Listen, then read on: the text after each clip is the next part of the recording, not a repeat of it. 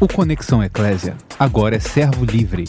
Todo o conteúdo reunido para te servir melhor. Você está ouvindo uma produção servo livre. Boa noite. Boa noite, Ivan. Boa noite, galera que está aí. Nos Boa noite, Franco. Assistindo Boa noite, vocês. Boa noite para geral, né? É, Tudo bem, né? Gilvan, fala, meu irmão. a galera chegando e a gente vamos, vamos batendo papinho aqui, né? Eu queria que você me falasse um pouquinho do do Gama, desse notícia do Gama, mas junto com Gama, com Gama, Gama, não Gana, Gana é lá na África. Gama, Isso. se me Aqui- falasse um pouquinho de Goiânia. Aqui no DF diz o seguinte: quem ama, mora no Gama. Aí quem não ama mora em qualquer outro Mora lugar. em qualquer lugar, mas que ama, mora no Gama. Ah, Aqui só tem gente gamado, entendeu? Quem mora no Gama. tô- é, gamar. Mas que gama é, é uma gíria antiga nossa, do nosso tempo, né? Gama. É, Fulano tá gamado, fulano gama. Gama de amar, de ficar apaixonado, né? Isso, aqui quem Isso é ama, mora antigão. no lugar. Aí daí quem fala, quem ama mora no Gama, legal. Então quem ama mora no Gama. Então a galera do Gama, como é que tá a galera do Gama aí nesse isolamento social? Tá tranquilão? Rapaz, a galera do Grama tá muito tranquila.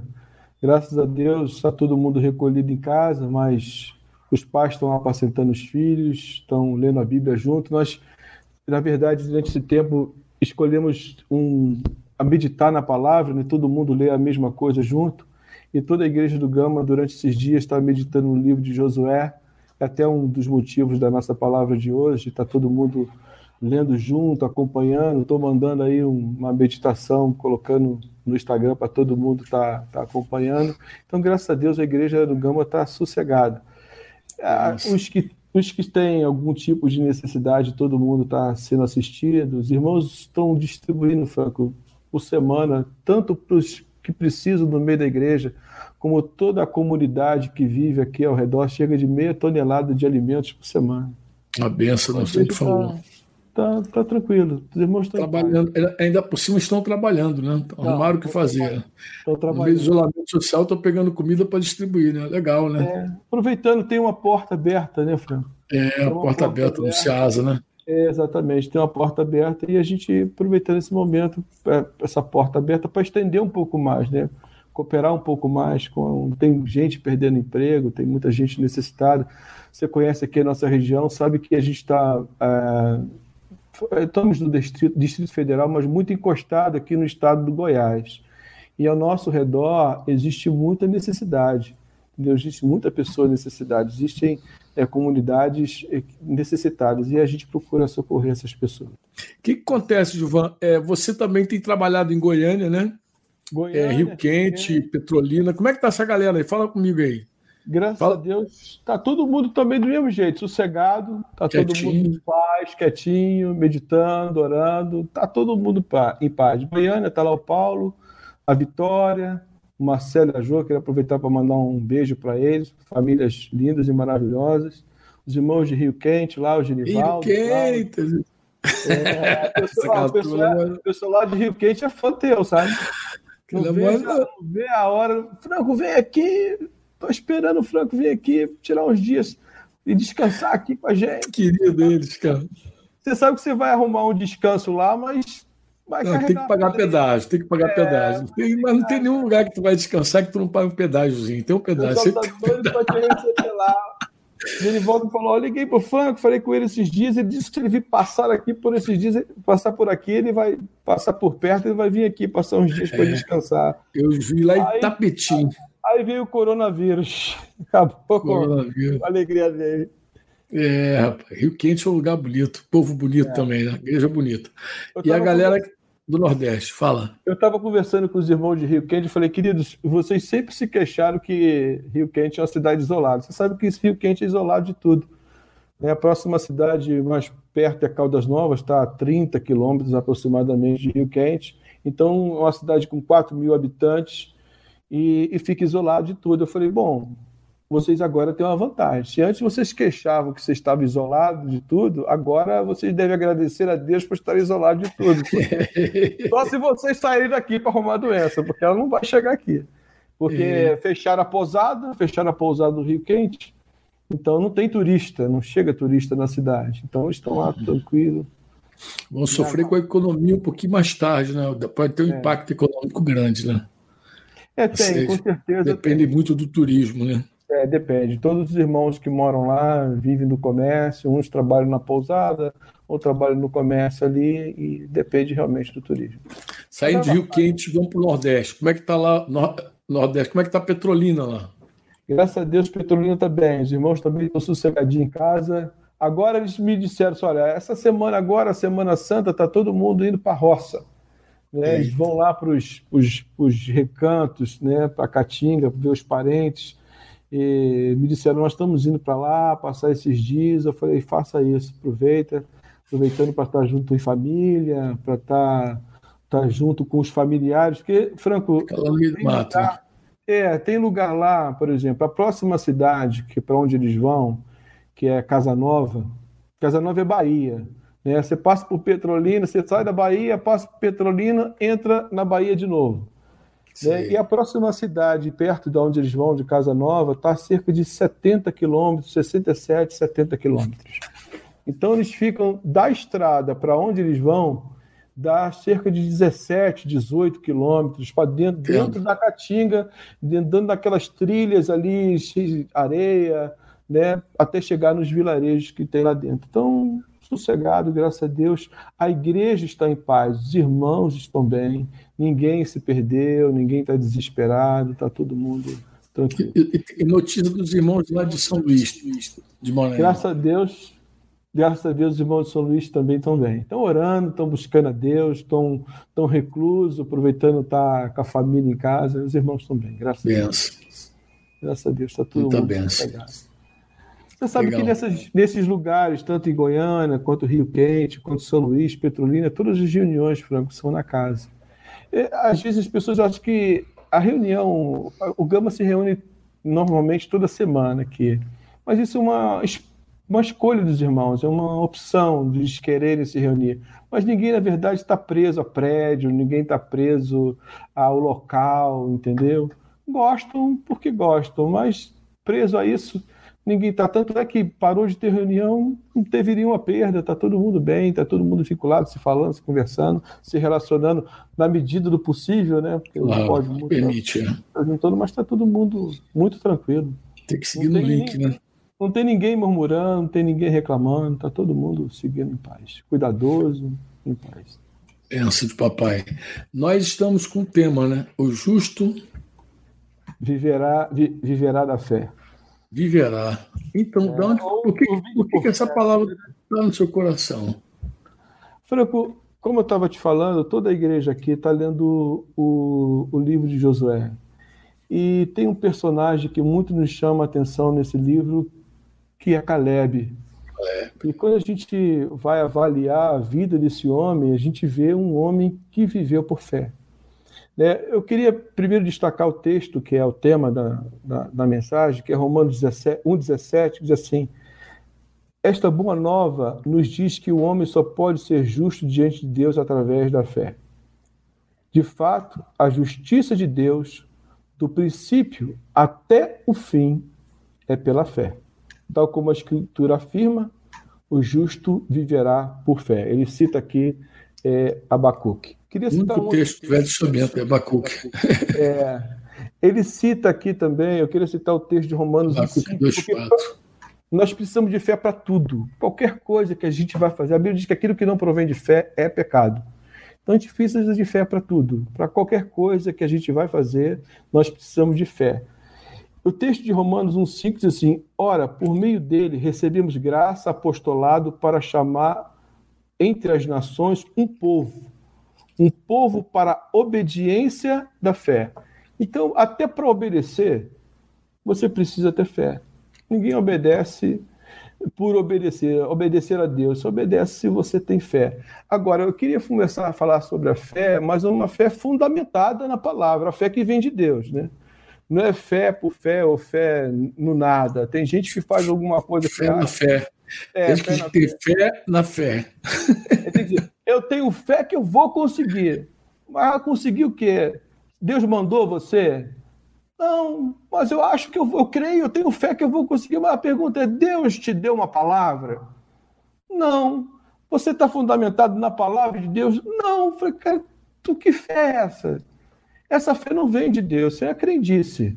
Mas fé de Deus, ela não é. A fé de Deus ela é fundamentada na palavra. E quando a gente fala desse personagem, Caleb, ele faz tudo o que fez porque ele tinha uma palavra de Deus. E ele creu, e porque ele creu, ele andou em tudo aquilo que Deus determinou para ele. E isso que eu queria destacar hoje, né, falar sobre isso. Eu estava conversando com você antes, falando da história da revistinha lá, né, da velhinha cega com um veneno de rato dando pro netinho, achando que está dando xarope para tosse. Então tem muita gente dizendo, não, tenho fé que você vai ser curado, aí dá veneno para matar. É uma fé, essa não é a fé que vem de Deus, né? essa fé, essa fé está fora, essa fé não está fundamentada em Cristo para viver a palavra, para viver o discipulado, para fazer a vontade de Deus, precisa ter fé, mas uma fé que é fundamentada na rocha, entendeu? Fé sem palavra não tem fundamento. Ela não tem firmeza, ela não se consolida, ela não se firma, ela se frustra. Então, precisamos ter fé, uma fé fundamentada, fundamentada nos fundamentos de Cristo, na palavra do Senhor, naquilo que ele disse. Ele disse que passarão os céus e a terra, mas a minha palavra não vai passar. E é nessa palavra que a nossa fé precisa estar fundamentada, até para fazer qualquer coisa, até para orar por um enfermo, até para pastorear a igreja.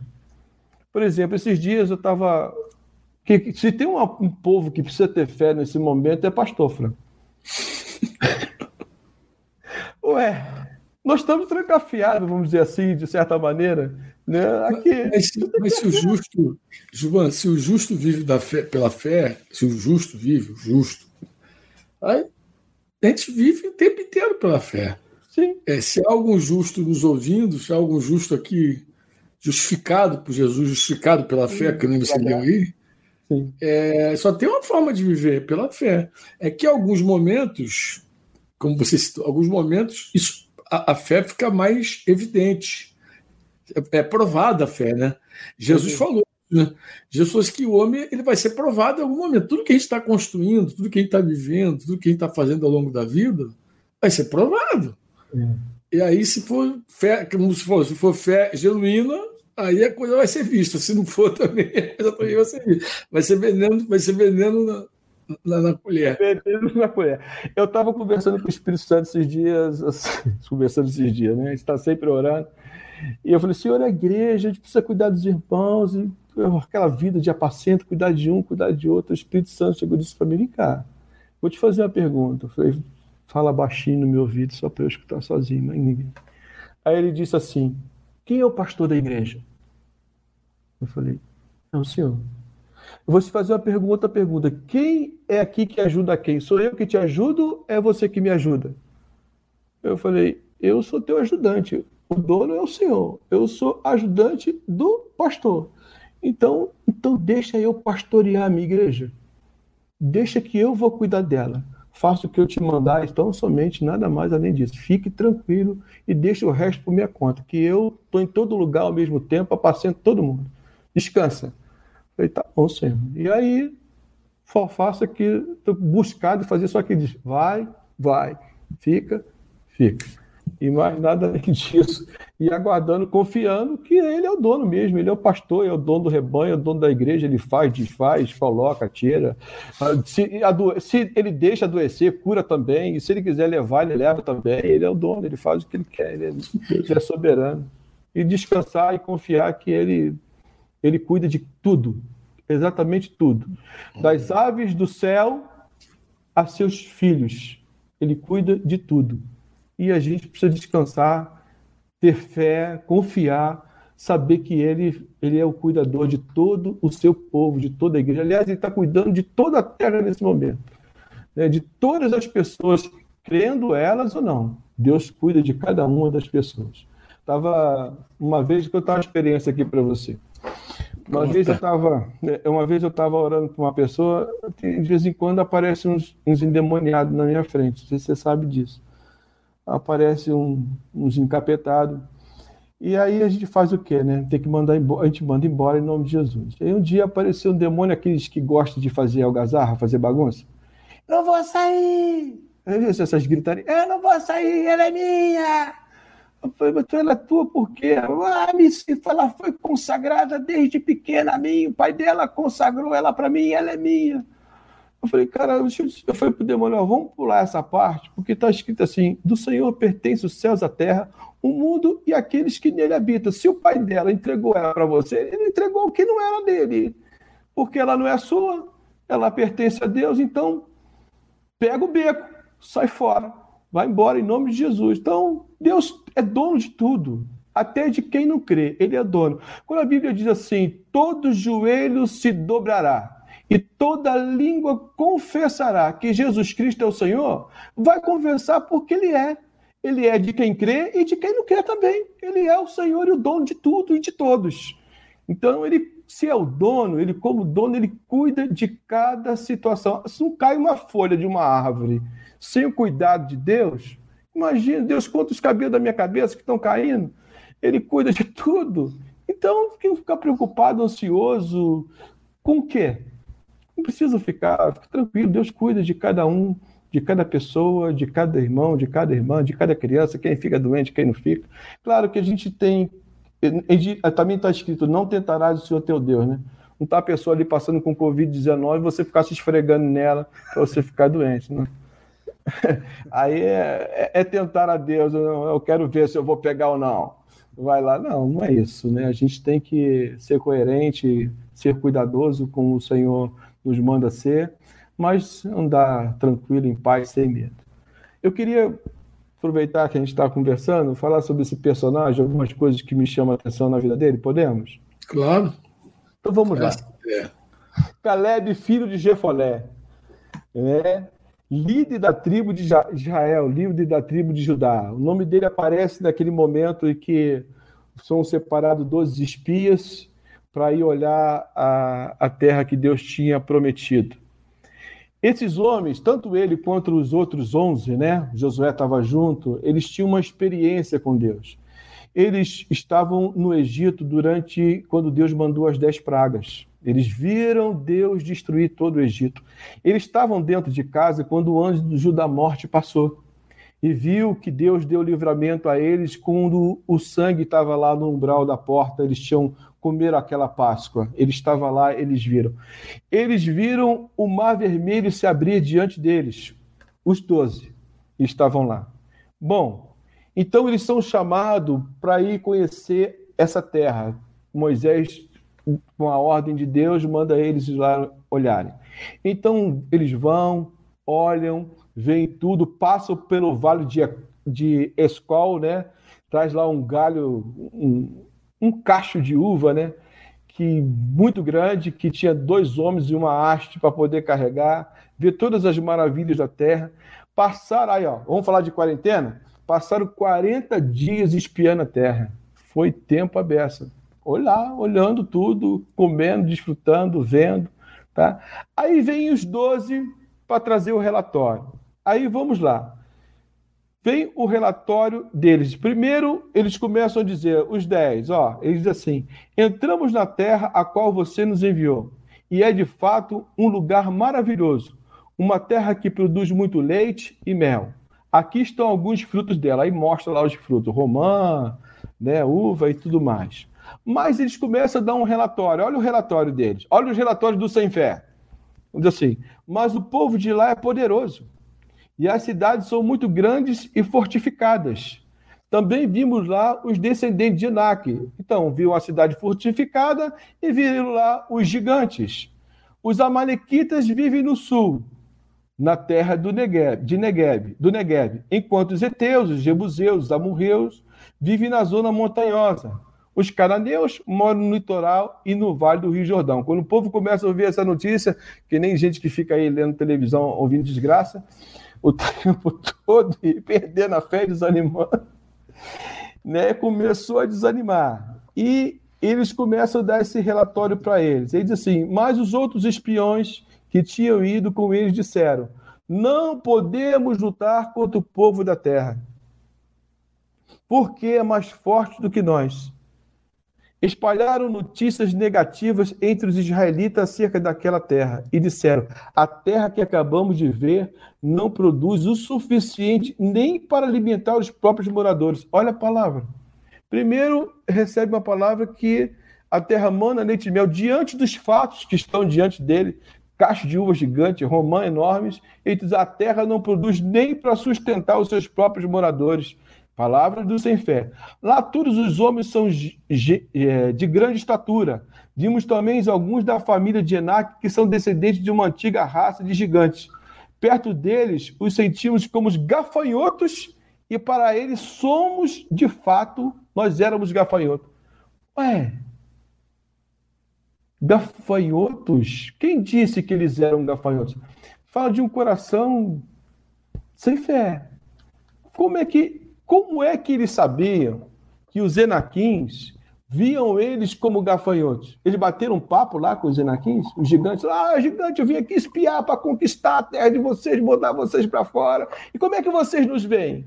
Ah, vocês são todo um bando de gafanhoto, rapaz. Foi essa conversa que aconteceu? Não ocorreu, Franco. Eles, estavam tão desesperados, com medo e sem fé, que estavam vendo um monstro onde não existia. E a falta de fé faz isso. A gente faz ver coisas que não existem. O medo faz essas coisas. Eu não sei, da minha época de criança, não sei se já aconteceu com você, tem gente que passa de noite assim, vê uma sombra e acha que tem um fantasma. tem alguém ali, tô vendo um vulto, já viu? Eu já ouvi várias histórias dessas coisas. Aí quando vai ver no dia seguinte, a luz do dia, é um pedaço de pau, é um galho de árvore. Quando a pessoa está com medo, vê coisas que não existem. Sem fé, morrendo de medo, vê coisas que não existem. E assim foi o relatório dessas pessoas que estavam dos dez espias sem fé. Mas chega um relatório de um homem fiel, de um homem cheio de fé, que é Caleb. Mas Caleb pediu ao povo, ao povo que estava ali diante de Moisés, que se calasse e disse: Vamos partir e tomar a terra, porque é certo que vamos conquistá-la. Eles tinham uma palavra, Caleb tinha uma palavra de Deus. Ele tinha uma promessa. Deus disse: vocês vão lá, vocês vão entrar, vocês vão conquistar. Ele disse: pode ter Naquim, pode ter gigante, pode ter o que for, porque nós vamos chegar lá e nós vamos conquistar, nós vamos avançar e vamos conquistar, porque Deus disse que nós vamos conquistar.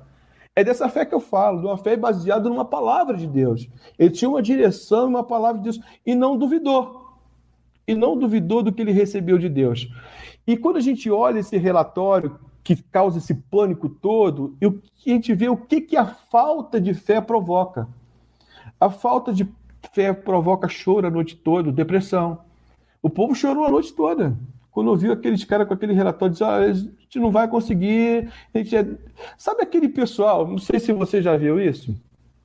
Você manda um missionário lá para um lugar. Diz, olha, cara, vai lá espiar a terra. Você faz isso, né? Costume lá espiar a terra, ver, né? Eu lembro de Porto da Folha, vi lá os vídeos que você gravou.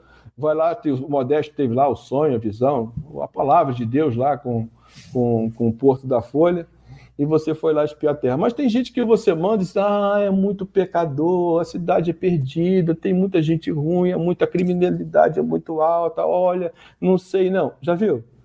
Gente ah. que dá aquele relatório. Aí tem o outro que vai, rapaz, lá tem pecador, criminalidade alta, mas a gente vai dar aquelas pessoas para Jesus, nós vamos evangelizar elas, vai ser tudo transformado, vamos colocar uma igreja naquele lugar. É a mesma coisa. Eles viram a mesma coisa, mas com os olhos diferentes. É. Entendeu? Tudo que a igreja precisa de um lugar é o quê? É pecador, para poder trazer ao arrependimento. Então, tem gente que vê isso com negatividade e a gente vê que é isso mesmo, muda de pecador. Eu estava lá, né? Eu preciso olhar de forma positiva. Deus vai salvar essa gente. Deus Você estava falando do povo que chorou a noite inteira, não? Isso, impacto choraram... Você imagina, João, um Fala. povo chorar a noite inteira, cara? A noite toda. Por causa de uma palavra. Por causa de uma palavra negativa. Outra coisa que essa falta de fé. Aterrorizou eles. Exatamente. Foi queixa. Diz assim: todos os israelitas queixaram-se contra Moisés. Começaram a murmurar. Começaram a murmurar. Começaram a queixar contra as autoridades que Deus tinha levantado. Naquele caso ali, Moisés e Arão. E toda a comunidade disse: teria sido. Olha só. teria sido melhor morrer no Egito ou mesmo aqui no deserto. Olha só como é que começa a ficar. Começa a receber um relatório negativo, a falta de faz. É melhor morrer aqui. Deus se zangou com isso tão tremendamente que eles morreram mesmo ali, né? Morreram. É, nós vamos chegar lá. Deus falou, Deus falou, é assim, é assim vai ficar. Se é desse é. jeito que vocês acham melhor. É, é verdade. Eles começam a questionar Deus, Franco. Eles começam a questionar até a Deus. Eles questionam Moisés, questionarão, diz: por que o Senhor nos trouxe a essa terra? Já viu gente que está passando por dificuldade? Por que, que Deus? Por que, que Deus? Por que, que Deus? Começa a questionar a Deus. Isso é falta de fé. A pessoa não confia em Deus, começa a questionar ele. Começa a fazer pergunta, começa a perguntar: por que, que Deus me permitiu isso? Por que, que eu estou passando por isso? Por que eu estou vivendo essa situação? E diz: só para sermos mortos pela espada da guerra e nossas mulheres, nossos filhos serem presos e tornarem-se escravos? Deus não disse isso. Eles começaram a se queixar e dizer: só para isso que Deus nos trouxe até aqui? Deus não disse que eles iam ser escravos, Deus não disse que eles iam morrer pela espada, pelo contrário. E aí eles começam a questionar, dizem, e começam a murmurar, continuam murmurando, não seria melhor voltar para o Egito? Aí começa a olhar diferente, ó. vamos voltar. Não seria melhor voltar para o Egito? Começa a olhar para trás. Jesus disse: aquele que me segue, que olha, não, aquele que põe a mão no arado, não pode olhar para trás. Eles começam a olhar para trás, daqui no caso, olhar para o Egito. Ah, vamos voltar, vamos voltar a ser escravo. É, agora está começando a desfrutar da liberdade, vamos voltar a ser escravo. A falta de fé traz a gente de volta à escravidão. Lembra do texto que diz que muitos naufragam na fé? É má consciência, né? A má consciência leva ao naufrágio na fé, faz a pessoa desertar, deixar é, o caminho de Deus. Então eles começam a olhar para trás, também a falta de fé faz isso, querer retornar à escravidão, suscitar rebelião né, e motim. Disseram assim uns aos outros: vamos escolher um líder e voltar para o Egito. Eles começam a se rebelar, a falta de fé faz isso. A pessoa se rebelar contra Deus, e fazer um motim, se amotinam. Se levantam contra a liderança que Deus levantou e começam a se amotinar, se rebelarem contra Deus. A falta de fé faz isso. Outra coisa que a fé, de falta de fé, no, a falta de fé do povo faz. Produz, né? É, conduz a, o estado que Moisés fica. Quando você vê Moisés olhando aquela situação, diz assim: então Moisés e Arão caíram no chão com o rosto sobre a terra diante de todo o povo de Israel. Ele se sente. É porque parece assim, né? quando a gente vê o, o povo, o nosso povo, a igreja, os, os, irmãos nessas condições, a primeira coisa que você faz é assim: o que, que eu estou fazendo? Se, se você já teve essa, essa sensação no teu coração que, ah, meu Deus, o que, que eu estou fazendo? Que tanto que eu ensino, que tanto que eu falo, que tanto que eu digo, e esse povo está desse jeito. Aí Moisés parece que se vê nessa situação, rasga, rasga a roupa, mete a cara no chão falou: tem misericórdia. Começa a se humilhar diante de Deus. Os, os líderes em geral, João, eles, é, no momento da crise, quando vê o povo se rebelando, quando vê o povo desanimado, incrédulo, o líder, em geral, ele questiona ele próprio. Ele acha que ele é que o problema está com ele. Isso foi com Moisés, com todos os outros. Com Samuel foi assim. É, Samuel, quando o povo rejeitou a ele, ele achou que o problema era pessoal com ele. Ele falou assim: o povo está me rejeitando. É que Deus falou com ele: olha, na verdade, esse povo é, não é a você que está rejeitando, Samuel, é a mim que eles rejeitam. Né? Uh, embora eu acho que na situação de Moisés, Moisés ele, ele via aquele povo incrédulo e ele devia questionar como é que o povo podia ser tão incrédulo. Você narrou aí, você contou a história aí de Sim. que eles estavam desde o comecinho. Como é que essa gente viu tanta coisa maravilhosa, tanta coisa maravilhosa, viu é. tanto milagre e ainda consegue duvidar. É. Ainda consegue duvidar. Mas eu acho que, acho que a agonia deles passa por isso, né, Giovanni? É de você ver um povo é, incrédulo. Ver um povo incrédulo. Né? Diante de tantos milagres que eles de tinham visto. Tantos, é... Vou falar isso para eles. Então, eu, eu, eu, estava, eu estava aqui ouvindo você. Eu queria, deixa eu fazer um comentário, uma, uma pergunta que eu acho que de repente quem está nos ouvindo pode, pode ser interessante ouvir essa seguinte pergunta, porque você está esclarecendo aí sobre a fé que a, a pessoa precisa ter e o que, o que acontece quando a pessoa é incrédula. Não é isso? Mesmo diante de uma é, palavra de Deus, entendeu? É, é difícil. É difícil nos nossos dias, João, alguém dizer assim: a minha fé está fraca, a minha fé está abalada. É difícil. Ó, quando os discípulos falaram assim, aumenta a nossa fé, aumenta a nossa fé, uhum. Jesus falou assim: ó, se alguém tiver fé do tamanho do grão de mostarda, acho que Jesus está dizendo assim: ó, eu aumento se você tiver. Se você não tiver, se tiver, se tiver, a gente aumenta. Mas se você não tiver, fica difícil aumentar. Como é que eu vou aumentar? A oração. Não, é que a oração tem que ser diferente. É, uma coisa. fé. Me dá fé. É, ele fazia a oração do pai do rapaz que hora caía no fogo, hora caía na água. Ajuda, ajuda a minha fé, mas qual fé? Se tu crê. E a falta de fé. Se você crê é, é, é, e você, você não crê. É, mas é difícil, a gente, a gente é muito difícil para a gente dizer assim: eu sou incrédulo, estou em crise de fé, tenho, estou com uma crise de fé.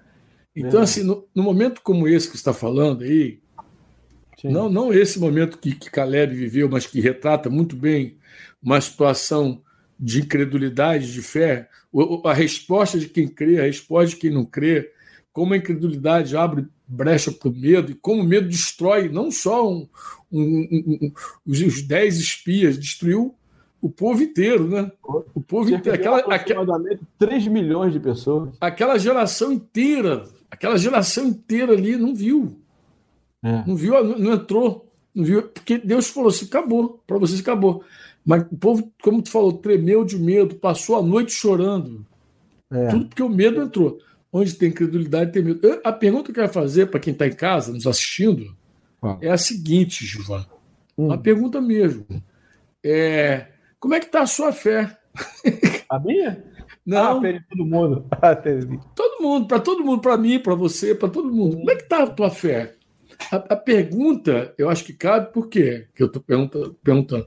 Primeiro, porque muita gente não sabe aferir a fé, conferir a fé, medir a fé.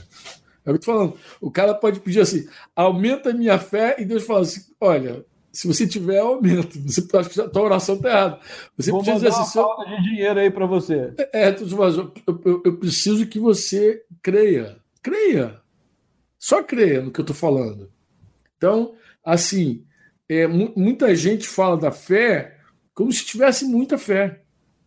Aí vem um momento como esse, esse momento que o mundo todo está vivendo. O que acontece com esses momentos como esse? Jesus falou.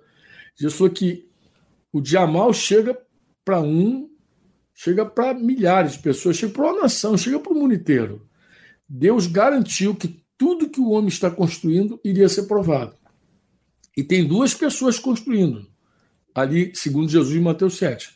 Um que está ouvindo, ó, foi o que a fé veio pelo ouvir. Tu vê que todos podiam ter fé, né, cara? Sim. Todos estavam ouvindo. Todos estavam ouvindo. Todos, aquele que ouve não pratica, aquele que ouve e pratica. O que não pratica está edificando uma casa sem fundamento, na areia. O que pratica está construído na rocha. Porque eu sei que você vai dizer isso, você vai dizer, cara, Franco, os caras criam uma fé que tem obras, como o Tiago disse, porque na verdade, é, talvez alguém podia perguntar assim, podia perguntar mesmo, que cabia, né? É, o povo não entrou na terra prometida porque foi incrédulo ou porque ele foi desobediente? Já vi gente fazer essa pergunta por quê? Porque tem muita gente que não consegue conjugar, Gilvan, fé com obediência. Não sei se sabe é. isso. Em, em, geral, quem fala que tem fé, fala para dizer, para te explicar que não precisa obedecer, não é assim? É, é não, mas eu creio, pastor, estou na graça. É assim ou não é? É uma graça mentirosa. Mas não é no caso disso, eu fui salvo Sim. pela fé. Pela fé eu fui, é. Cara, eu fui salvo pela fé, pô. Não foi pela lei. Mas eu não estou falando de lei. Eu estou falando de obediência. A gente obediência obedece pela fé. Por fé.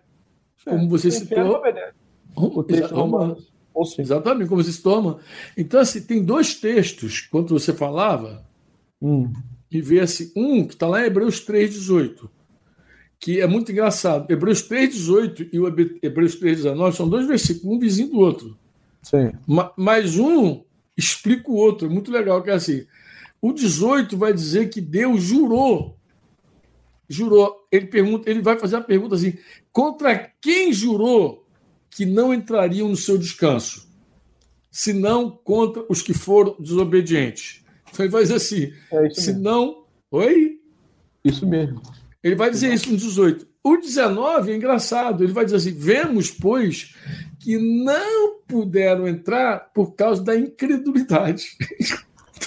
Ué, como assim? Foi pela desobediência ou foi pela incredulidade? Então, eu estou falando isso por quê? Porque você está falando da fé e eu queria muito cooperar com o nosso, com o nosso irmão que está aí ouvindo, assistindo. Porque tem gente que está assistindo a gente na televisão. Então, tem duas, ah. três pessoas em casa não, aqui tá assim. Tem uma turma ali sentada. Então, tem que ter com quatro pessoas ali, a pessoa, a pessoa fica na televisão. Então, assim, como é que você sabe que a tua fé está firme? Você falou aí, mas de repente o cara pode ouvir a história de Caleb e não captar.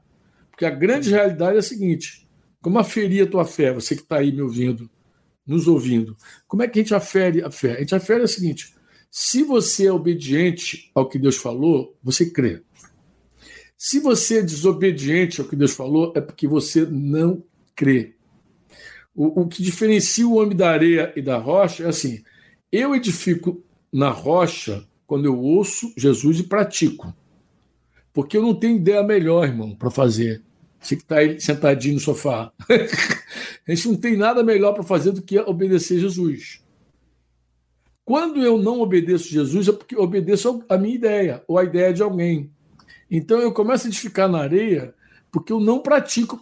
Em geral, as pessoas não praticam, Gilvão, porque tem uma ideia melhor, tem um caminho melhor. É por isso que as pessoas não praticam. Tu, dá, tu senta lá para discipular lá um irmão. Aí senta, começa a trabalhar, discipular, aí tal, tá, o cara tá querendo largar a casa dele, coisa e tal, abaixo, tô cansado dessa mulher, dessa jararaca, dessa jiboia na conde.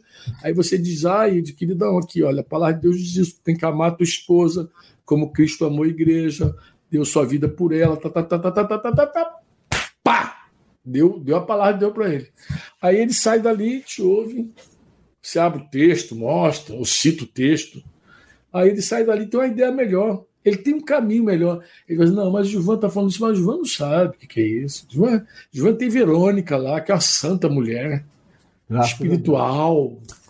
Pô, aqui minha mulher é carnal, minha mulher briga comigo, ele não sabe, ele não sabe da missa metade. Tá? E aí o cara ele arruma um caminho melhor para ele.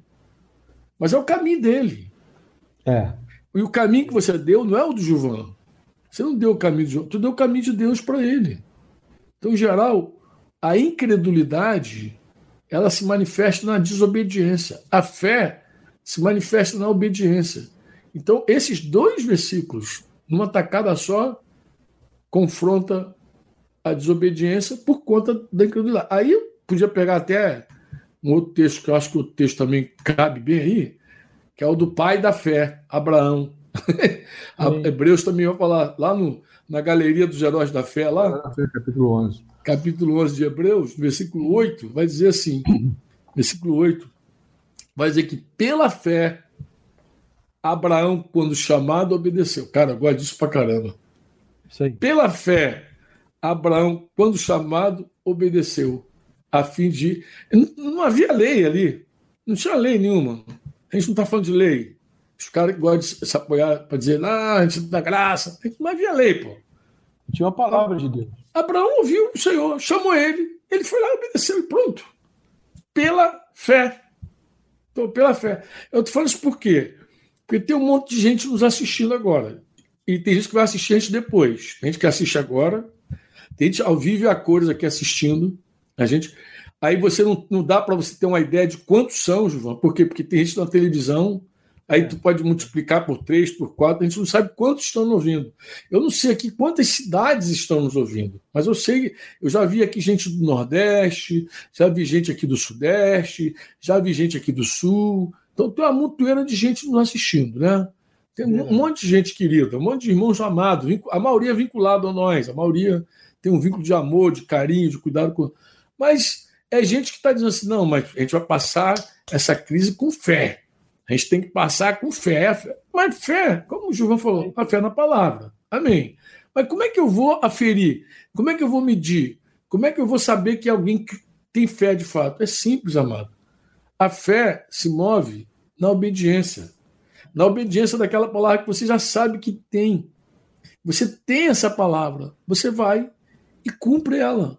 Cabalmente, sem medo. Sem medo. Aí não há espaço por medo, concorda comigo? Concordo. Não dá para ter medo. Porque aqui, como você citou, o gigante lá, é, aos, aos olhos dele, eu gosto também dessa expressão, aos olhos dele, a gente é uma coisinha assim, ó. Pô, parece até que sentou, né? Deve ter feito. É. Os espiões entrevistaram. Né? Bate-papo, né? Uma roda de bate-papo. Os 12 lá conversando, os gigantes do lado. Ah, estamos aqui. Como é que, como é que, como é que você está nos vendo? Como é que você nos vê? Como é que você vê a gente? Vocês estão todos gafantinhos. Então, é um negócio sem peça e cabeça, né? Mas, os, mas eles foram. Mas a incredulidade faz isso. A marca da incredulidade é o medo. A marca da incredulidade é o medo. E é engraçado, a marca da fé é a coragem. Embora ele diz que o, amor perfeito, o amor maduro, o amor teleós, lança fora todo medo, diz também as escrituras que nossa fé é um escudo que apaga os dardos inflamados do maligno. E diz também que a vitória que vence o mundo é a nossa fé. É. Então, então a fé, a fé ela, Paulo chega a dizer que ele combateu o bom combate, terminou a carreira e guardou a fé. A fé, fé é, dá coragem, pô, ousadia. Tem uma coisa, uma hora que a fé é aprovada? Falando das, das, da nossa vida pastoral, é, nosso discipulado, toda vida a gente prega o andar na luz, não é verdade? Claro, direto. Andar na luz. Direto, a mensagem está sempre indo e voltando, andando voltando. na luz. Quem é que anda na luz sem fé? Impossível. Não, é cara, impossível. morrendo de medo confessar os pecados dele para a mulher dele e vice-versa. Ah. Meu ah. Deus do céu, essa mulher vai me abandonar, vai me largar. E você diz: vai, não, amado, vai, porque Deus mandou você fazer, obedece. E o cara não vai, ela vai me largar. Ela já disse que se eu fizesse isso, vai me mandar embora. Eu falei, rapaz, você A minha disse que ia me matar. Pois é. A minha disse que ia me matar. É. Mas é assim o cara, quando se move por fé, alguém pode achar até que ele é super corajoso, super homem, embora ganhe uma caneca aqui dizendo que é um super irmão, tá vendo? Esse, aqui, esse aqui é de um casal de irmãos que moram aqui perto, foram para a lua de mel comprar. Mas bem, ó, Sim. nós, quando obedecemos, a gente não faz isso porque a gente é super. A gente faz isso porque a gente crê que aquele que falou é Deus, é poderoso, é Senhor. Assim, ó, agora há pouco eu, tava, eu, tenho evangelizado algumas pessoas pelo WhatsApp por conta dessa, dessas conexões mil aí de internet. Aí tem muita gente que eu não conheço, Gilvan, e que Sim. faz contato e em algum momento eu começo a compartilhar e eu vejo. Tem um caso especial de uma moça que ela falou: Eu tenho orado, não sinto Deus, eu estou com a vida assim, não tenho Deus. Em suma, está desesperada porque não sente Deus. É a discurso dela. Sim. E eu falei assim: eu falei, querida, é, o tema não é sentir Deus. Porque a fé não é um sentimento, fé é uma certeza. Ora a gente sente, ora a gente não sente. A gente não sente sempre Deus. A gente não sente sempre. A gente tem que crer no que Deus já falou. E eu pergunto assim: você se batizou quando? Não, não sou batizado. Aí começa a história. Aí eu falei, mas você não é batizado porque se Jesus mandou. É. Aí tu começa a ver que a pessoa nunca assumiu um compromisso de fato com Jesus. Verdade. Mas como ela, desde novinha, pelo que eu entendi, ela é evangelizada, e ela, ela crê que Deus sustenta ela, ela crê que a vida vem de Deus, crê... e até acho, é, Gilvan, que em algum momento ela sentiu, sabe, a presença realmente de Deus manifesta-se, Deus se moveu na vida dela, só que ela, coitadinha, começou a se envolver como várias moças fazem, se envolve com homens, daqui a pouquinho conhece um homem, aí tem uma vida com esse homem, daqui a pouquinho conhece outro homem, daqui a pouquinho filhos, daqui a pouquinho uma vida. E essa menina ela está sofrendo, mas eu vi que nem batizada ela é ainda. Eu, aí eu comecei a conversar com ela assim para ver se agora, agora eu quero apresentar para ela que a, a, a, fé espiritual, porque a fé é uma coisa do espírito, engraçado, a fé do espírito, não é da mente humana. da mente humana. A fé dos você crê com o coração. Você confessa com a boca, mas você crê com o coração. Quando alguém prega o evangelho para você, a fé se instaura dentro de você. Você tem certeza é. dentro de você. Porque a, a mensagem é espiritual, o querigma é espiritual. E Deus escolheu salvar o mundo pela loucura desse, dessa, dessa pregação. Você crê com o coração. Então a tua fé era totalmente espiritual. Não tem sentimento no negócio. Às vezes tu não sente nada. Às vezes, na verdade, na verdade, tu olhar assim, tu só vê que o inimigo é maior. Tu, vê, tu, tu, tu, tu olha o risco de, meu Deus, é isso mesmo. Eu me lembro de, de Ananias lá. É, é diz, outro cara sem fé. É, diz que, diz que, diz que Ananias é, teve uma visão de Jesus. Ananias que foi estar com. Ah, o outro Paulo, Ananias. Não Ananias da Safira. Não, Ananias da Safira. Ele disse Porque que teve, é um cara sem fé. Ele disse que teve uma visão de Jesus falando com ele. Sim. Jesus disse: Olha, eu quero que você vá na rua tal, direita, casa de Judas, tal, pá. Tem um homem lá chamado Saulo e tal. Ele já, Jesus falou. Eu acho legal nessa, nessa, nessa, passagem de Atos, é que ele conversa com Jesus. Então ele fala assim: Mas senhor. Olha, conversa fria. Olha como é que ele estava. Mas, senhor, as notícias que eu tenho sobre esse camarada é seguinte: que ele, ele, ele lança em prisão, ele maltrata, ele arrebenta com todo mundo que invoca o teu nome, senhor. Que invoca o teu nome. de crente, você tá mandando Pô, falar com ele. É, é, é, tipo assim, é isso mesmo? Estou me mandando para a boca do leão, senhor. E o senhor falou: não, tu vai lá, vai lá, vai lá que ele está orando e ele teve uma visão que você entrava lá para impor as mãos sobre ele, ele voltar a enxergar, tá, tá, tá, tá, ele é um instrumento escolhido meu, e ele, ele importa que ele saiba também o quanto que ele ainda vai sofrer pelo meu nome. E enviou, e ele foi. Olha bem, quando Jesus falou com ele, ele conversou com Jesus na visão, Gilvan. Verdade. E falou dos perigos reais da situação. Verdade. Ele falou assim, possível, mas é isso mesmo. É isso mesmo. Tu tá me mandando para a boca do lobo, é isso mesmo? Tem certeza, tem certeza. Tá cheio de coronavírus lá, tu tá me mandando para lá. Mandando para lá. É, é, é, exatamente essa situação. Mas ele também foi realista, ele foi assim, bem pontual é, com o senhor. O que eu sei desse cara é isso. Eu, eu não acho que ele estava assim. É, eu, eu, acho que ele iria de qualquer jeito, mesmo que Jesus falasse para ele: Eu quero que você vá lá para morrer. Eu quero que você vá lá para ser preso. Eu quero que você vá. Eu, acho, eu acredito que ele iria, sabe? Sim. Mas ele foi lá para orar pelo cara. Claro que ficou mais aliviado, né? Uf. Oh, ainda bem que eu. Mas interessante, é, quando a gente crê, a gente obedece. Se a gente não crê, a gente não obedece. obedece. Porque a, quando a gente fala assim, fé na palavra, mas a palavra sempre traz para a gente alguma coisa, alguma responsabilidade, sempre traz para a gente alguma direção, algum mandamento. Né? Assim, tudo, todo o caminho que nós trilhamos até aqui, a fé Aprovada, né? É, como diz a canção, cada vez que a minha fé é aprovada.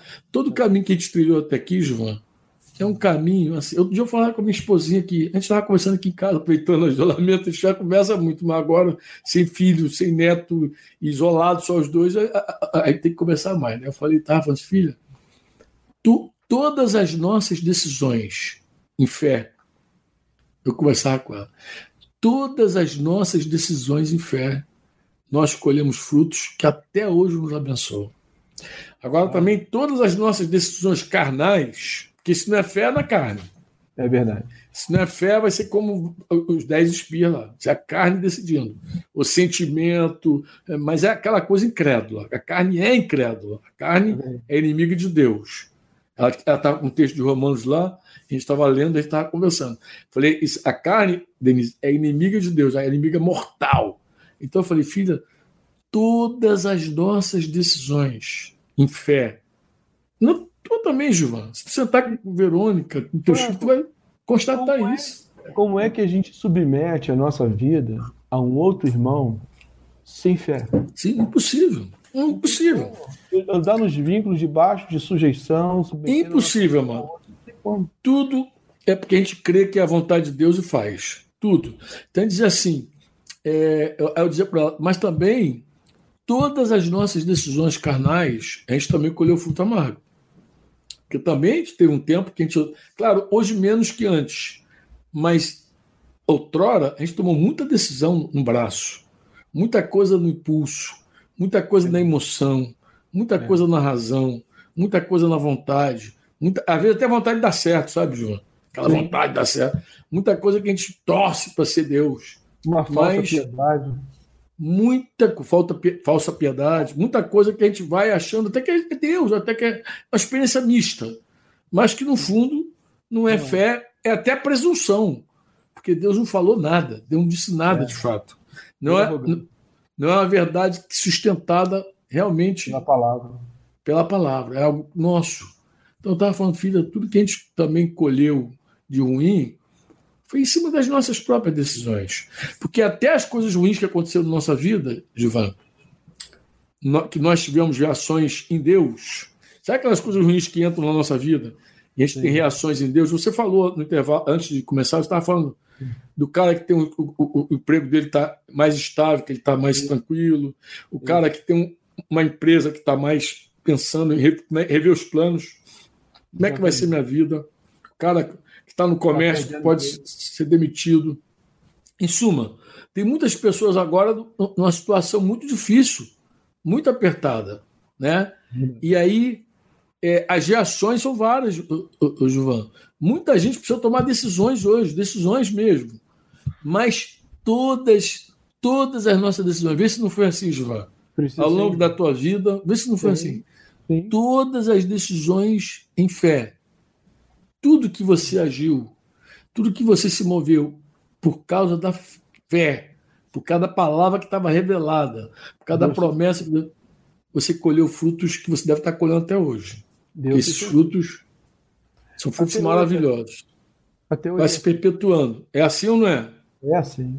E também tudo que a gente fez na emoção, na boa vontade humana, na razão, na raiva, no medo, né? Porque também se toma decisões com medo, né? Não é verdade? Sim, sim. Na... É te até meu irmão, não decide na hora da crise, na hora de decidir na crise. A gente não decide porque está na crise, a gente decide porque a gente tem uma direção de Deus, uma palavra de Deus. Então, tudo que a gente decidiu em Deus, até aqui, amado, nós somos felizes, bem-aventurados. Tudo que a gente fez, pautado na nossa natureza, até aqui, a gente amarga. Oxalá tenha se tornado para nós uma lição. Uma lição Sim. de vida, dizer assim, cara, não posso mais fazer pautado na emoção, pautado na razão. Pautado. Você imaginou, Gilvan, quantos casamentos foram destruídos por decisões emocionais? Muitos. Quantos casamentos foram destruídos porque alguém disse assim: ah, meu amor acabou? Não, uma vez eu tive um, uma paciente com um rapaz, uns anos atrás, ele disse que abandonou a esposa. Eu falei para ele: vem cá, tua esposa é uma prostituta? Diz a palavra se prostituiu? Não. Mas tu vai deixar ela por quê? Ah, porque não dá certo, ela tem esses defeitos, fui falando os defeitos da mulher. Falei, querido, mas deixa eu dizer uma coisa para você, você não tem uma palavra de Deus para fazer isso. Você não pode fazer. É pecado, você vai fazer, está errado, Deus não está contigo, Deus não aprova o que você está fazendo. Aí ele jogou um argumento para cima de mim e disse, mas Ivan, tem muito pastor por aí divorciado. Tem muito é. bispo, eu fui divorciado, aí o cara tá já no segundo, terceiro, quarto casamento. Aí eu falei para ele assim, querido, deixa eu dizer uma coisa para você. Se esse homem não tem uma palavra, um respaldo na palavra, e a gente crê que a prostituição, que é, seria o respaldo, né? nem, nem, nem o cair, o tropeçar, né? nem a pessoa escolher, de repente, uma hora cometer um pecado que fere o, o, o pacto conjugal. Mas se o cara andar desenfreado nesse caminho, ou ela andar num caminho desenfreado de prostituição, e aí abandonar a casa, abandonar o marido, vai embora. Então a mulher fez isso, ele falou, não, se não for assim, vou falar uma coisa com você com todas as letras. O cara pode ser bispo, pastor, para ser bispo, papa, semideus. Ele vai para o inferno do mesmo jeito porque ele não tem palavra de Deus para fazer, ele não tem respaldo, Deus não aprova o que ele está fazendo. Então ele está perdido de qualquer maneira. Então, meu Deus vai julgar. fica a palavra. Deus socorreu ele, Franco, no último momento, esse rapaz. Graças a Deus, no dia que ele ia assinar o divórcio com a esposa, ele voltou para ela. Deus, foi Deus interviu, né? Eu vou contar aqui uma, uma, última história inspirada nessa que você está contando aí, que eu acho que vai ilustrar aí para os nossos queridos aí. É, uma, uma, vez também um, um, rapaz, claro, a gente deve ter ouvido tantas vezes alguém dizer que vai largar a esposa, né? Esse falou que o casamento dele tinha acabado, eu perguntei, mas por que razão? E ele deu aquele argumento assim, que a maioria dá. Ele falou assim, cara, meu amor acabou. Talvez, Gilvan, a gente está falando isso aqui, guiado, eu estou acreditando mesmo que o Espírito Santo nos trouxe até aqui, talvez por alguém que está em casa, em casa com a esposa e está achando que tudo está acabado entre eles. Porque às é, vezes, nesse isolamento social, ouvi dizer que na China aumentou o número de divórcios. Ó, na China, depois daquele, do coronavírus, os divórcios aumentaram. Ouvi dizer que tem um monte de gente sofrendo, porque chega em casa tem que conviver com o marido, conviver com a esposa, e a crise aumentou. Mas esse rapaz falou assim: o meu amor acabou. Eu falei, teu amor acabou, acabou. Só diz que o amor acabou, só diz que casa. É muito engraçado quando a pessoa casa pelo sentimento humano. Né? Ela casa pelo sentimento humano e de você pelo sentimento humano. Aí o amor acabou. E aí tá. E na mesma noite que a gente estava lá, a gente estava é, compartilhando, de repente o irmão puxou a música do Azaf Borba e começou a cantar Deus é amor, Deus é amor, Deus é amor. E ele começou a cantar Deus é amor, Deus é amor, Deus é amor. E eu cheguei pertinho dele assim, Gilvan. Falei assim: hum. Você acredita mesmo que Deus é amor? Falei assim para ele. Aí ele: Acredito, sim, Deus é amor. Falei, estranho. Ele, por que, que é estranho? Falei, porque você falou que vai divorciar tua mulher porque o amor acabou. E Deus é amor? Se, se o amor acabou e Deus é amor, como é que você. acabou. Como é que você resolve essa questão, esse, esse dilema da vida, essa equação? Virou ateu de uma hora para outra. Aí ele virou assim, não, ele falou assim, eu não sei. Falei, eu vou dizer que eu, eu acho até que você tem razão. Ele é? Falei, é. O amor acabou dentro de você, o fogo acabou. Paulo disse aos Tessalonicenses: não apague o Espírito Santo. E você está apagando o Espírito Santo dentro da tua vida. Você fechou o coração para tua esposa. E, e João, 1 João 3, 17, diz que se você fechar o coração para o teu irmão, o amor de Deus não pode permanecer ali que o amor de Deus não vive dentro de um coração fechado, clausurado. O amor de Deus ele, é, ele, ele tem que fluir. É o amor, o amor tem que passar. Quando Deus criou o homem, depois ele disse: não é bom que o homem esteja só, criou a mulher. Porque o amor que está no homem tem que ir para a mulher, o amor que está na mulher tem que ir para o homem, e assim é o amor. O amor tem que amar, o amor tem que ir em direção ao outro, o amor tem que fluir em direção ao outro. Aí eu falei para ele assim: é, eu acredito até que você está falando tem razão. O amor acabou mesmo. Você apagou o espírito que estava em você. Porque do contrário, é impossível, porque Deus ele é eterno. Você não tem como acabar com Deus. Tu pode, tu pode excluir Deus da tua vida, mas você não tem como acabar com ele. Você pode tirar ele de dentro do teu coração, apagar, como diz, entristecer o Espírito Santo, apagar o Espírito Santo, mas você não pode nunca acabar com ele. Isso você não pode acabar com ele, porque ele está sempre presente. Deus é Deus.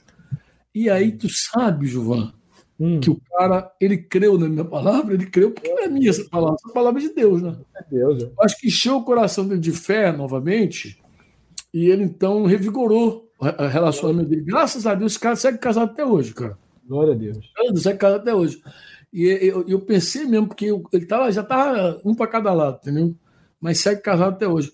Porque eu, eu acredito que ele a verdade gerou fé no coração dele. Glória a Deus. O justo, como você bem disse desde o começo aqui, que é o título, que é o Abacu que falou. É. O justo, ele vive por fé. Ele vive. De é a vida dele. Né? Tudo que ele faz, tudo que ele se move é por fé. E essa fé, como você disse, ela é durável, é segura, porque ela vem, depende do que Deus fala, depende da verdade de Deus. E quando Deus fala, falei isso ontem com o Gletchen, é lâmpada para os nossos pés, é luz para o nosso caminho. Tudo fica claro quando Deus fala. Tudo fica é. claro. Muito, muito legal falar contigo, Gilvan. Uma alegria muito grande. Nosso tempo já deu aqui. Rapaz, já... eu queria eu queria, se você me permitir, Fala. É, cinco minutinhos, dar uma palavra. concluir aquilo que a gente estava falando. Isso é, Conclui. Não, aqui está tranquilo. Enquanto o Juca estiver aqui, a gente está bem, porque o Juca disse que não então pode tá terminar com menos de meia hora. Aqui. Tá bom, tomara que ninguém durma aí. Não, Mas lá. olha só, Franco, a falta de fé ela leva a pessoa a cometer desatino. Você está falando aí desse rapaz e dessas histórias que a gente está conversando, que quando a pessoa desiste da palavra, né, é insensato.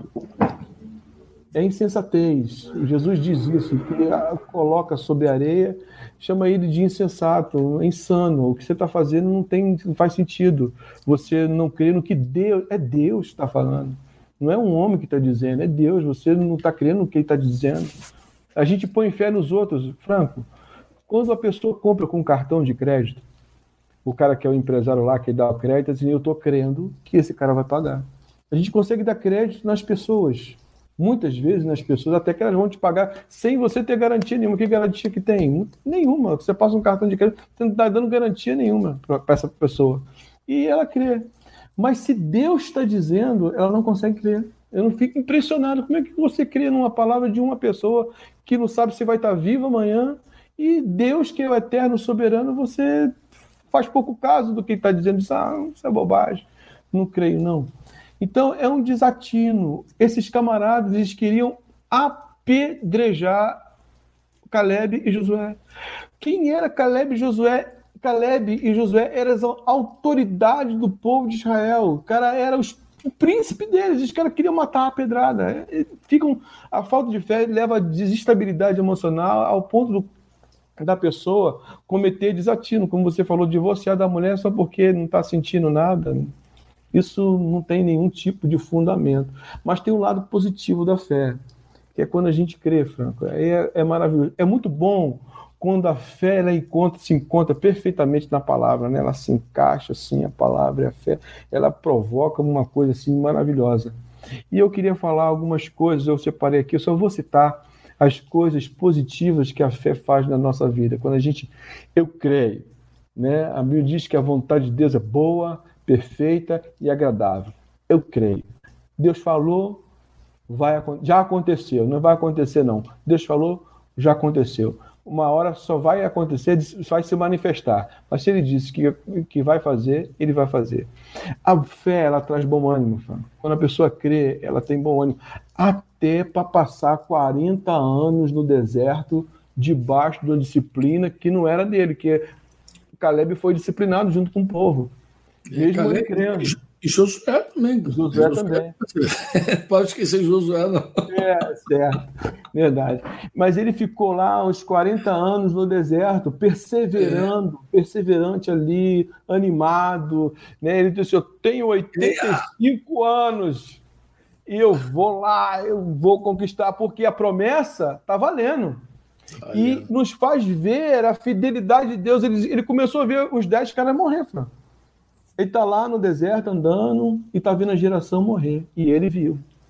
Imagina você viver 85, chegar aos 85 anos de idade, de, andando dentro de um lugar que é um deserto.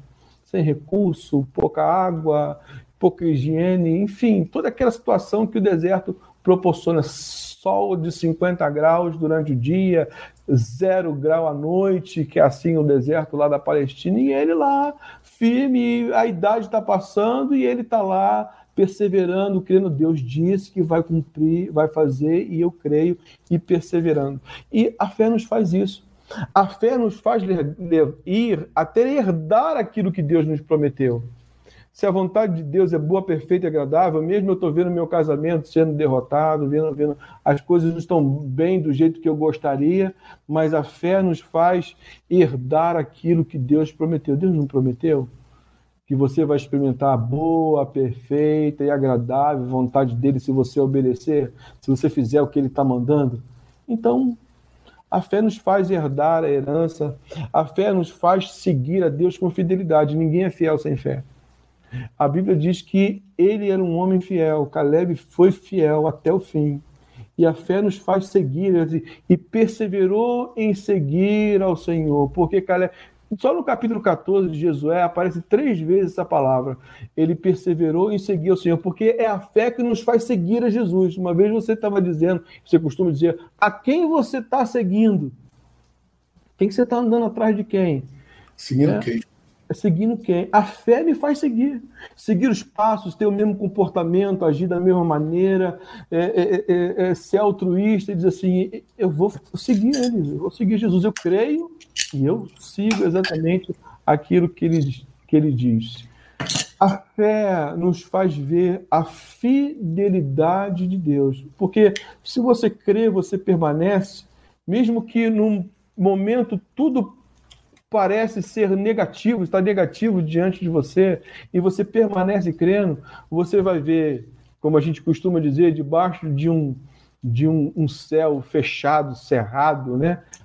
em meio à tempestade, tem um sol brilhando. Essa tempestade vai acabar. Se você permanecer, você vai ver. Quem ainda crê, que eu... verá agora. ainda que eu morra, Franco. Não. Porque a morte pra gente não é o final. Se eu morrer, aí que eu vou ver a glória de Deus mesmo. Estevão... Eu não vou só ver, vou estar diante dela lá e não vou sair de lá nunca mais. Estevão já morrendo, já viu Jesus, já. Morrendo, já. Estevão já viu a glória ali, já na, no ato da morte. É. A fé nos faz ter força, Fran. A fé faz a gente ter força para vencer. 85 anos de idade, imagina um velhinho de 85 anos de idade chegando e dizendo para você: é o seguinte, tá vindo lá a montanha, tá vindo lá Hebron? Eu vou lá. Espada na eu mão. Vou conquistar aquele negócio lá. Então, a fé faz a gente ter esperança. Deus prometeu, eu vou lá, estou cheio de esperança. Até contra, às vezes, às vezes, até a própria pessoa que disse, Abraão, Abraão creu contra a esperança. Sara tinha 90 anos de idade, ele já lá com 100 anos de idade, né? A Sara já tinha cessado os costumes das mulheres, já tinha entrado na menopausa, e agora Deus está dizendo que vai dar um filho, vai dar. Até contra a própria esperança, a fé ela, ela supera a razão humana. A fé é maior do que a razão, porque a razão tem limite. Você não consegue ver um, um velho de 85 anos subindo montanha com espada na mão, lutando com um gigante. Você não consegue imaginar isso. Você consegue dizer assim, não tem, não dá, mas ele, a fé é maior do que maior do que a razão, ela transcende a razão, ela é muito maior. Ela faz andar sobre as águas, ela nos faz fazer coisas incríveis. A fé faz isso, faz a gente avançar mesmo contra toda a possibilidade. Claro, a fé numa palavra de Deus, a fé a fé de Deus. E por último, eu quero dizer que a fé, que a fé fez com esse homem, porque essa pessoa que você está falando aí, ela pode estar tá enfrentando, estar de frente de um gigante enorme para ele. Ele pode até estar se vendo como um, um gafanhoto. Né? Pode ser o relacionamento conjugal. Ele está em casa, ele também está com os filhos, vendo às vezes filho rebelando, né? a situação complicando, não só nas questões administrativas, mas no relacionamento mesmo da própria casa, está vendo as coisas, ele precisa perseverar. E a fé faz com que a pessoa aplique a palavra dentro da sua casa, no meio da sua família, no seu negócio, na rua, no...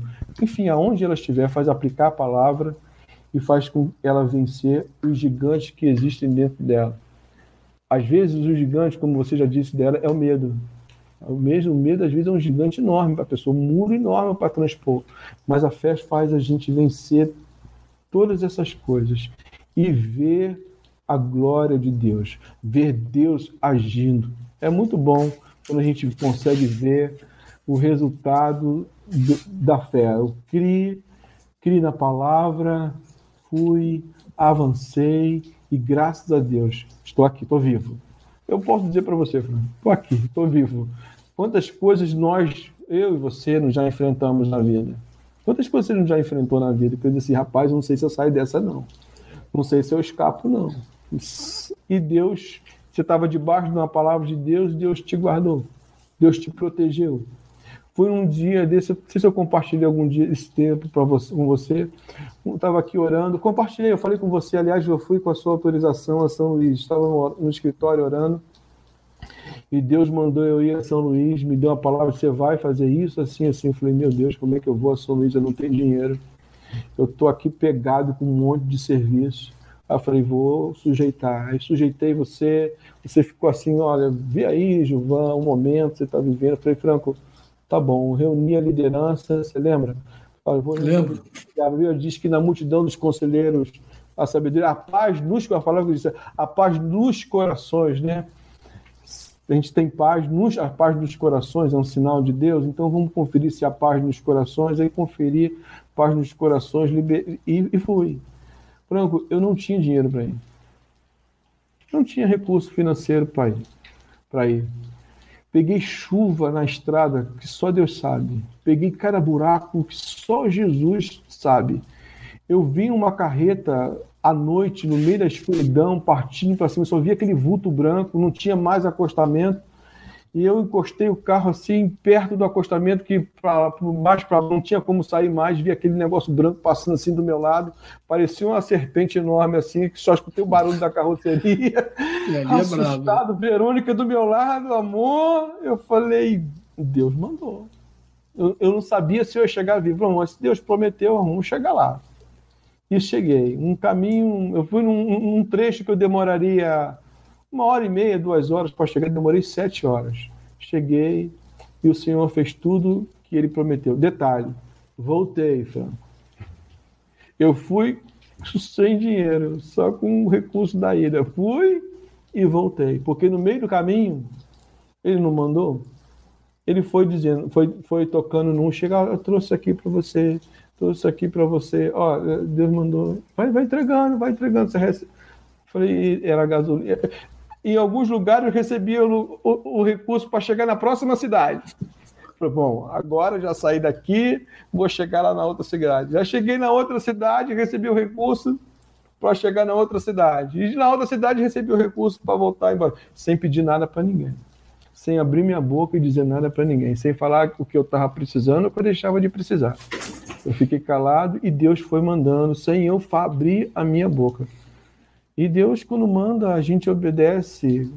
Não é sempre que a gente obedece, como fala, às vezes a gente desobedece. Eu não sou nenhum super-homem, nenhum, nenhum ah, servo obediente. Né? Às vezes a gente dá umas escorregadas, de vez em quando isso acontece com a gente, embora a gente busque andar em fidelidade, mas aqui e acolá, às vezes a nossa humanidade ainda é, nos, nos atrapalha, vamos dizer assim. O grande desafio é viver por fé, obedecendo e sujeitando tudo ao Senhor. E Deus supre sempre, a gente vê Deus fazendo. A gente faz crendo que Ele vai, vai sustentar todas as coisas. Amém. Amém. Eu quero, quero, dar uma martelada última aí, pode ser? ser? Opa! O que, que, é? A fé é tão rica, ela é tão plena, ela é tão maravilhosa, a fé, que muita gente, Giovanna, nos ouvindo, pode achar que todo valor é a própria palavra, fé. Ah, a fé é a fé. Mas ela só é poderosa quando ela está colocada em Deus. Daí, Hebreus vai dizer arrependimento de obras mortas e fé em Deus. Em Deus. Se o homem pegar a fé e colocar em qualquer outro lugar que não for em Deus, Isso. ele vai ele vai esmorecer. É aqueles homens lá que foram incrédulos, eles só, só, for, só foram acusados de incredulidade porque Deus falou e eles não ouviram Deus. Obedeceram. E os outros só foram elogiados pela fé, porque tinham fé, porque eles, porque eles é, ouviram o que Deus falou. Por que, que eu estou dizendo isso? Porque é o seguinte: como a gente está no meio cristão evangélico, inclusive, os evangélicos estão nos ouvindo aí, tem muito ele evangélico, é evangélico. Em geral, os evangélicos costumam colocar fé na fé. A fé é tão rica, você dis, dis, dis, é, descortinou, não, você discorreu sobre a fé, falando dos aspectos ruins da incredulidade e das coisas positivas da fé. E alguém pode terminar esse, esse, esse, essa live aqui dizendo assim: tem que ter fé, fé é, é tudo. A fé, a fé é tudo quando ela está na pessoa certa quando ela está no fundamento correto. Hebreus 11, 6 diz: qualquer um que, que, que quer se aproximar de Deus deve crer que ele existe. Tem que Ter se fé. aproximar de Deus. E, aquele, e, aquele, e a fé de que a gente se aproxima dele, acreditando que ele é galardoador. Recompensará daqueles que sinceramente o procuram. eu procuro. Ele recompensa aqueles que o procuram. Então, assim, a fé, a gente está no mundo onde as pessoas falam de fé. Eu já vi muito discurso de fé. Você sabe, as religiões falam de fé. Sim. As religiões em geral falam de fé. fé, fé. Tem gente que tem fé na árvore.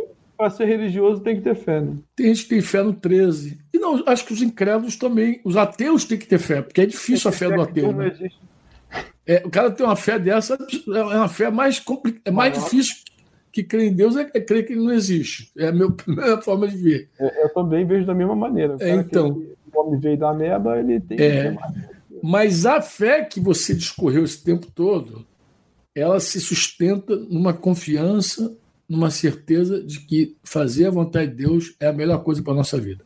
Eu queria terminar dizendo isso. Amém. Você que está em casa nos ouvindo. Você pode ter ouvido vários estudos maravilhosos. Você, de repente, ouvindo o Gilvão, você deve ter lembrado de vários estudos desde a escola dominical falando sobre a fé, a riqueza da fé, a bênção da fé, que a fé, a fé, a fé. Mas não esqueça de uma coisa: essa fé é rica, ela é poderosa, ela é operante quando ela está colocada em Deus. Qualquer fé que não está colocada em Deus naufraga, sucumbe, porque qualquer não existe rocha além do nosso Deus, não há nenhum fundamento, nenhuma certeza, nada estável nesse mundo existe se não for o Senhor. Estou falando isso sabe por quê, Ivan? Tem muita gente colocando fé. Fé no quê? Ó, porque as pessoas ouvem notícias. É porque elas colocam fé no que elas ouvem. Elas ouvem notícias, elas colocam fé na notícia, fé na ciência, fé, fé, fé em tudo. Fé na economia, fé. Tem cara que coloca fé no emprego dele, na estabilidade dele, fé no dinheiro, fé em qualquer coisa, vai colocando fé em tudo que é lugar. Mas a fé que a gente tocou até agora é a fé no Deus Altíssimo. Essa é a nossa fé. Nós nos arrependemos de toda obra morta, de toda confiança que não era colocada em Deus. Então a gente termina esse tempo aqui dizendo isso para você. Amém? Antes de pedir o meu amigo para orar, a gente ficou de orar no início lá com os irmãos, né, Gilvan? Verdade. Algo que a gente conversou e não orou, mas a gente vai orar agora por eles, em nome de Jesus. Em nome de Jesus. Eu queria lembrar você que está em casa que nós temos um telefone é, que várias pessoas, ó, todo dia eu recebo é, contato por esse telefone, que é o mais 5541, aqui que é o código de, de, Curitiba. de Curitiba. É o 995957023. Se o Yuri estiver por aí, quiser printar na, na tela aí, coloca. É o 9. Esse telefone que está na telinha aí. É o 995-95703. Esse, quando você manda um WhatsApp para cá ou manda um SMS para cá, dizendo assim: Eu quero participar do grupo, porque nós temos hoje seis grupos no WhatsApp e um no Telegram. Então, para quê? Para mandar as informações, mandar link, tudo que a gente fala aqui. Às vezes a gente menciona alguma coisa aqui e a pessoa quer. Puxa, aquilo que ele falou, onde é que está aquela música? Onde é que está não sei o quê? Aí a gente vai compartilhando. O slide agora, os slides do, do, encontro, do que você falou domingo, o esboço da tua palavra. Então, tudo que você pede, em geral, a gente, coloca, a gente, a gente entrega nesses grupos, além de todos os dias, nossas lives estão acontecendo todos os dias, então todo dia a gente também anuncia o link da nossa live nesses grupos. Então hoje você teve meu amigo Juvan, pastor ali no Gama, DVO. Quem, quem mora no Gama ama. Ama. Que ama. E amanhã, se Deus quiser, às 20h30, a gente vai estar com Bruno Alves, que faz parte da liderança da igreja em Cataguases, Minas Gerais. E a gente vai estar tocando um assunto ligado à proclamação, a carga do coração do, do Bruno. A gente vai conversar sobre proclamação. Como é que você fica ciente desse, dessa, dessa live? Pelo link.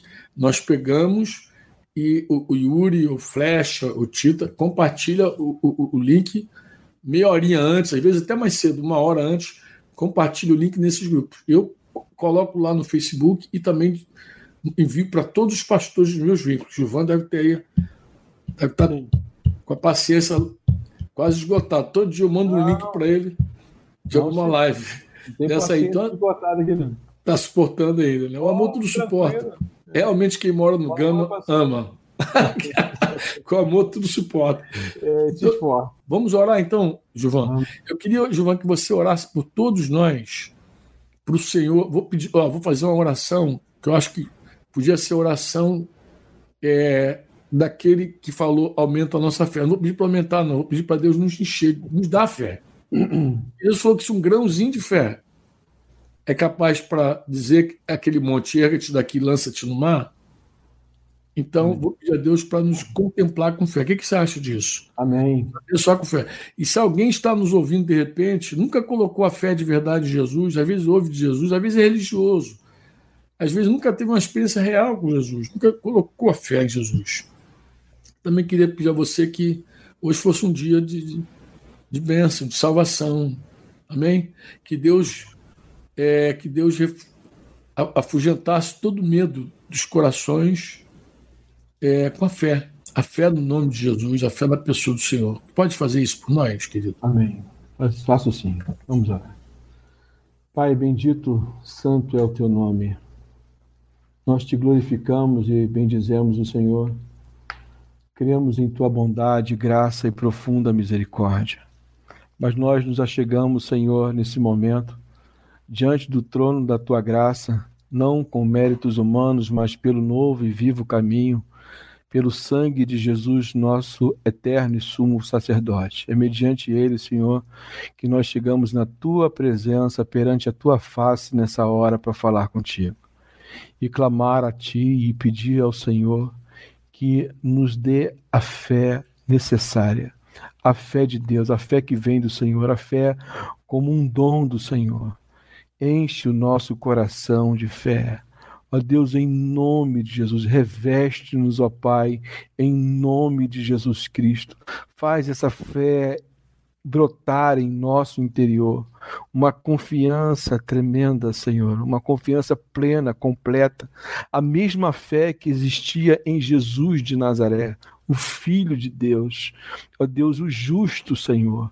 Nós pedimos que essa fé, Senhor, esteja dentro dos nossos corações, exista em nós. Nós clamamos a Ti pedindo esse Teu socorro, tanto para a nossa vida, mas por todos aqueles que nesse momento conosco oram. Eu te peço a Deus, em nome de Jesus, atende o clamor dessa pessoa que está agora também diante do Senhor, pedindo fé, Senhor, em nome de Jesus. Enche, vem com teu poder, vem com tua glória, com tua majestade, com, com a tua palavra, ilumina o entendimento, Senhor Ilumina nossa mente, enche-nos da tua fé. Eu te peço, Senhor, em nome de Jesus, que essa fé seja uma fé inabalável, uma fé firmada na rocha que é Jesus Cristo. Essa é a nossa oração, Senhor, em nome de Jesus. Amém. Amém. Obrigado, Juvan, pela tua participação conosco, tá? Um grande beijo aí nos irmãos do Gama aí. Que a paz de Jesus seja com cada coração, no nome de Jesus, tá? Amanhã eu devo estar com o nosso amado Bruno Alves, como eu falei aqui.